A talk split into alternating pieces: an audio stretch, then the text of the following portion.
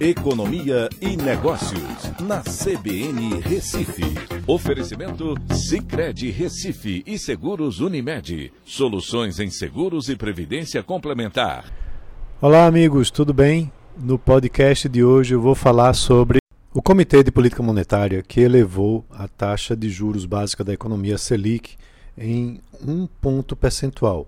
Né? Agora a Selic passou de 4,25% ao ano para 5,25% ao ano. Vale lembrar que nas três últimas reuniões o, a Selic é, havia subido 0,75 pontos é, ponto percentual, começando lá atrás em 2% ao ano, chegando a 4,25%.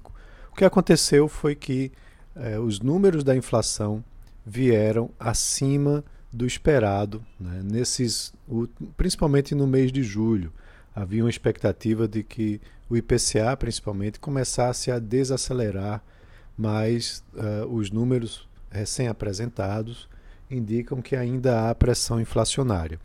Então, por conta disso, a gente tem aí uma expectativa forte né, de inflação ainda, e isso né, fez com que o, o Banco Central elevasse é, a, a taxa de juros para esse atual patamar. Segundo o próprio uh, Boletim Focus, que é feito semanalmente, há uma expectativa de taxa de juros acima dos 7% no final desse ano. E é, isso provavelmente ajudou também a influenciar na decisão do Comitê de Política Monetária, que acompanha, de certa forma, né, o, que, é, o que o mercado né, sinaliza através dessa pesquisa que é feita semanalmente. Então, agora temos aí juros mais caros para consumidores, também para é, empresas que buscam empréstimos. Né? Então, uh, isso termina ajudando a desacelerar o ritmo de retomada da economia. Ao mesmo tempo, deve ter um impacto no câmbio, né? já que a taxa de juros aqui no Brasil se elevou, enquanto que nos Estados Unidos, na Europa, se manteve inalterada.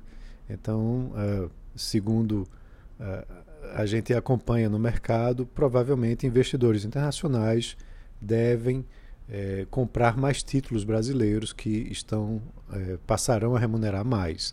E isso deve derrubar o câmbio aí no futuro próximo, né, fazendo com que até ajude também a controlar mais a inflação, já que o preço dos produtos importados e das commodities deve é, sofrer um, uma, é, um impacto direto na questão do câmbio.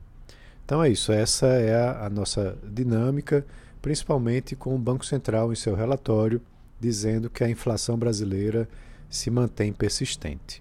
Um abraço a todos e até a próxima.